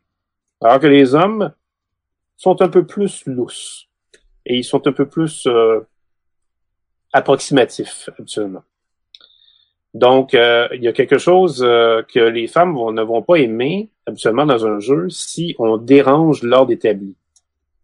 Euh, très souvent. Et c'est pour ça, probablement, peut-être, que la coopération est plus populaire chez Elsa et que la compétition est plus populaire chez Steve. Mais tout ça pour dire finalement que je voulais simplement pointer que les hommes et les femmes, parmi les jeux de société, malgré le fait qu'ils sont de plus en plus rassemblés, on peut encore dénoter des différences assez marquantes dans les styles qui peuvent euh, se pointer. Gros freestyle, gros freestyle de la part de Pierre, il se lance là-dessus. Euh, C'était à la limite d'être choquant, finalement tu t'en es bien tiré. Euh, mais, merci. C'est, vraiment une grosse question effectivement à savoir, ben là on parle bien entendu de tout le, le, le bagage culturel que les sexes traînent avec eux. Euh, tu vas au Toys R Us, c'est clair, c'est quoi les jeux pour les gars, c'est clair, c'est quoi les jeux pour les filles. Est-ce que c'est une bonne chose, c'est une mauvaise chose? Euh, Moi je retiens aussi du début que la communauté des joueurs de jeux de société joueuses est pratiquement pas 50-50, mais on voit beaucoup beaucoup de filles par rapport à euh, par rapport à d'autres hobbies si on veut geek. Euh, mais euh, ce que je ce que j'aime bien voir là, c'est que la différence de jeu et, et, et euh, les, les, les sexes n'aiment pas nécessairement les mêmes jeux. Donc est-ce que c'est l'offre de jeux multipliée qui fait qu'il y a de plus en plus de diversité dans le hobby? Ou euh, c'est tout simplement que euh, les filles ont commencé à plus s'intéresser à ça? C'est une question qui va devoir être développée et être continuée. Je vais maintenant donner la parole et là on va varier un peu les ordres justement. On va donner ça au beau jeu. Beau jeu. Euh, il m'a bien fait rire, Pierre. C'est un sujet sensible, mais euh, approché avec tact. Mais je crois qu'aujourd'hui, si on regarde dans le futur, 10 à 15 ans, euh, je suis père d'un jeune enfant de 2 ans et euh, évidemment, ça vient de ma conjointe, cette initiative-là, et j'ai commencé euh, à la mettre en branle. C'est l'éducation non genrée de nos enfants. J'ai à l'âge de 4 ans, à l'âge de 4 ans, à l'âge d'un an, mon gars, ce qu'il a eu à son anniversaire, c'est une poupée. Je veux dire, euh, lorsque je vais lui acheter des collants, ben il va avoir des collants de princesse. On fait plus. euh, Simon, tu l'as mentionné, tu t'en vas au Toys R Us, t'as le rose, t'as le bleu, tu sais qui va à quoi. Mais ça, c'est la barrière que toi, comme parent, tu te mets. Donc, c'est la barrière que tu crées aussi à ton enfant. Fait qu'à quelque part, c'est à nous, notre rôle pour les prochains, à abattre ces barrières-là. Euh, Ce clivage-là a été créé par nous. C'est à nous de le déconstruire. Mais je suis tout à fait d'accord que ça se voit et ça se perçoit à nos tables, euh, cette différence-là dans le jeu coopératif. Ma blonde est une bébite, elle, elle adore la violence, elle déteste les jeux coopératifs. Mais je veux dire, elle joue au hockey, fait qu'elle était déjà une bébite dans sa vie. mais euh, oui, je, je constate ce clivage-là. Ça fait pas 20 ans que je suis dans l'industrie, euh, mais euh, je le vois dans les événements qu'il n'y a pas une parité, mais on a une belle représentativité dans le milieu. Super, merci beaucoup. On va y aller maintenant avec euh, Steve. c'est- c'est sûr que on essaie de faire le possible, comme tu as dit, des affaires non genrées, mais on dirait que ça, ça revient toujours un peu quand même au même principe. Tu sais, mon, mon garçon, fan de, qui va avoir 3 ans, les autos, c'est proche. C'est comme, ben, ma blonde, qu'est-ce qui l'attire premièrement sur un jeu? Tu sais, elle me parle de, elle me parle pas souvent des jeux qu'elle veut, mais qu'est-ce qui va l'attirer en premier? Ah, il est beau! Il, elle essaiera pas de s'instruire, c'est la beauté. C'est souvent ça, plus les filles, la beauté versus la fonctionnalité. Mais elle, elle aime des jeux que je m'attends pas, des fois aussi les mécaniques. C'est, elle, ça va être des, des jeux, justement, où est-ce a une de dés, où est-ce que le changement des, résultats, elle va aimer ça. Fait que, je, je- suis sceptique, justement, pour voir si la majorité des filles, tu sais, moi, je sais qu'elle aime, justement, des beaux jeux d'affaires-là, que les hommes, justement, ça va être plus mécanique, je trouve, que c'est encore, c'est vraiment présent, mais c'est le fun de voir les, deux côtés. C'est comme aussi les, les filles à dans le milieu du jeu, comme Wingspan, ça apportait une petite de fraîcheur, d'en voir un petit peu plus pour voir eux autres qu'est-ce qu'ils voient. Une fille qui ferait un deck building, que ça donnerait? C'est tout. Ouais, ben c'est un bon point au final, ça, pour euh, justement faire le, le pont avec les jeux de société, puis vraiment les, les, les femmes euh, autrices. D'ailleurs, Pierre avait déjà parlé de ça au, euh, au podcast à Ludique, mais c'est un sujet vraiment intéressant de voir comment est-ce que ce, des genres et des, tec- des, des types de jeux pourraient être réinventés euh, par des, des, des, des autrices féminins. Euh, je vais maintenant passer la, la parole à Elsa, bien entendu. On a bien hâte de- d'entendre ton, ton, euh, ton topo là-dessus. Ouais, et mon Dieu, c'est vraiment intéressant. Je, je serais partante de de ça durant des heures. Je le ferai pas. Mais euh, Pierre, j'ai quand même une question pour toi. Est-ce que c'était dans l'échantillon de la recherche, étais-tu avec euh, Monsieur Madame tout le monde ou c'était vraiment des gens qui se considéraient comme des joueurs euh, Ouais. Je sais pas si euh, tu le sais.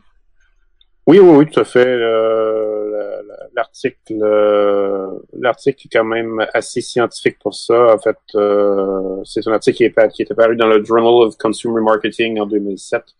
Euh, et oui, ça mentionne la, la, la façon dont ils euh, sont pris pour faire leur euh, leur étude. Et effectivement, il y a eu, euh, en fait, il n'y a pas eu, je dirais même de préférence accordée tant à des joueurs chevronnés qu'à des euh, personnes qui jouent pas souvent. En fait, euh, les, euh, les données qu'ils ont ramassées ont, ont montré qu'il y avait des gens qui avaient répondu à des, aux questionnaires et ces gens-là jouaient à des jeux deux fois par année, alors qu'il y en avait d'autres qui pouvaient jouer jusqu'à quatre fois par semaine. Donc c'est vraiment varié, c'est ça? C'est ça.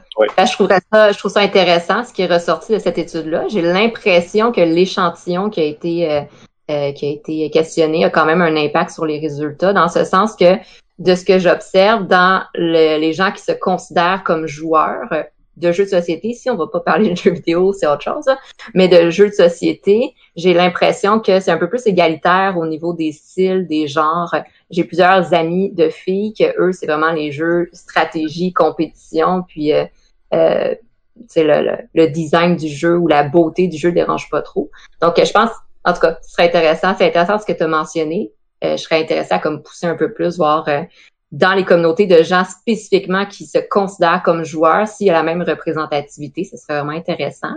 Euh, l'autre chose que je voulais nommer, je pense que de plus en plus dans les études, parce que c'est un sujet qui m'intéresse vraiment, là, tout ce qui est la, au niveau du genre dans l'éducation, euh, je pense que de plus en plus dans les études aussi, ce qui ressort, c'est que euh, le genre en tant que tel n'est plus considéré comme dichotomique. Je ne suis plus une femme ou un homme, mais c'est plutôt, on va plutôt parler de traits de genre. Par exemple, j'ai, je suis une femme, mais avec des caractéristiques masculines et des caractéristiques féminines. Donc, on s'entend, il y a des caractéristiques, il y a des traits, si on veut pas le nier. Euh, mais qu'est-ce qui est intéressant, c'est d'arriver à être un peu plus dans cette nuance-là quand on parle, exemple, des choix de jeux de société. Puis, euh, un autre aspect qui est vraiment intéressant aussi, c'est que je pense que oui, il y a le genre. On peut pas nier que l'effet de genre, la culture associée aussi au genre, mais de prendre aussi en considération tout ce qui est le tempérament et les traits de personnalité dans euh, dans le choix des jeux de société. Donc, euh, je parlais dans, dans une podcast, par exemple, euh, que, j'ai fait la semaine dernière, mais euh, il y a certaines personnes dans leur trait de personnalité qui vont être plus de style entrepreneur compétitif, tandis qu'il y a autant des femmes que des hommes qui ont des traits un peu plus collaboratifs dans tout ce qui est l'harmonisation, dans ce qui est le travail d'équipe. Puis ça, je pense que c'est ça qui a un peu plus d'impact que juste le genre. Mais c'est vraiment intéressant. Donc, euh, merci d'avoir apporté le sujet. J'ai le goût d'aller là-dessus. ouais, ben c'est effectivement euh, très euh, très profond là, comme sujet. Ça a plein d'angles différents. rapidement, moi, je, serais quand même tenté de dire à quel point les, genres sont définis par notre notre héritage culturel. Et j'abonde dans le sens de, de Maxime à quel point les parents et l'éducation qu'on va recevoir va influencer dans le fond comment est-ce qu'on perçoit notre notre rôle en tant que genre, si on veut, c'est sûr qu'après, il y a euh, des femmes qui sont autant X que des gars ou des gars qui sont autant Y que des filles. Donc, il y a, vraiment cette, cette alternance. Mais euh, c'est sûr que si chaque année, année après année, tu reçois des robes de princesse ou des petits camions, ben ça va te définir sur, euh, sur toute ta jeunesse. Donc, à la fin, ça va avoir un grand impact. Donc, essayons quand même d'abolir les, les stéréotypes généraux. Ça va déjà aider après, justement, à faire peut-être ressortir ce que tu disais, les, traits de personnalité de chaque personne et pas nécessairement qu'on qu'on définisse ça comme un genre. Après, euh, et là, il y a plein d'autres questions à se poser là-dessus. C'est un bon sujet, euh, Pierre. Justement, je veux pas aller trop profond là. On se fait déjà critiquer euh, d'avoir busté de 34 minutes, euh, le temps incombé, mais c'était tellement intéressant. encore une fois, je vais vous laisser chacun un petit, un petit, une petite chance de dire bonjour. donc, on avait notre premier chroniqueur qui était Steve du Temple du Meeple. Merci beaucoup. On peut me retrouver, ça fait plaisir. On peut me retrouver Facebook et Instagram surtout pour présentation de jeu. Super. Ensuite, on avait euh, Max Sam, le beau joueur, le beau jeu. Ben, merci. Non, c'est vrai que c'est beau, c'est beau, c'est beau. Désolé. merci. Je... T'as mon numéro, hein. Tu t'appelles quand tu veux. Moi, je ferais pas de plug comme Steve, là. Je suis pas de même, mais le beau jeu, juste Facebook, puis je publie une fois par année, puis une fois ou six mois, c'est des niaiseries. Fait que bonne chance. Mais Steve, il a pris huit minutes pour faire sa chronique. Ensuite, on a euh, euh, Elsa de Ludipsy. Merci beaucoup. Ah oui, ben, moi, je vais faire un peu de promo aussi. dans le fond. Euh, non, mais je vous invite à, consulter la, page Facebook de, de Ludipsy, puis le, blog aussi euh, Ludipsy sur Wix. Puis comme j'ai nommé tout à l'heure, demain, si vous voulez en apprendre plus sur la gestion des émotions euh, et de conflits en situation de jeu, euh, Mixdeal et Ludipsy, demain, on fait une collaboration euh, sur Facebook en live. Donc, vous êtes invités à participer. Merci beaucoup. Et finalement, la légende Pierre Poisson Ben, comment tu veux je me, que je fasse la promotion quand tu m'appelles comme ça? Ben, euh, c'est euh, parfait. La promotion, la promotion ok, super. Euh, ben, tout le monde, ça clôt déjà ce deuxième épisode de la Grande Messe. Je sais que c'est court, une heure, ça passe vite.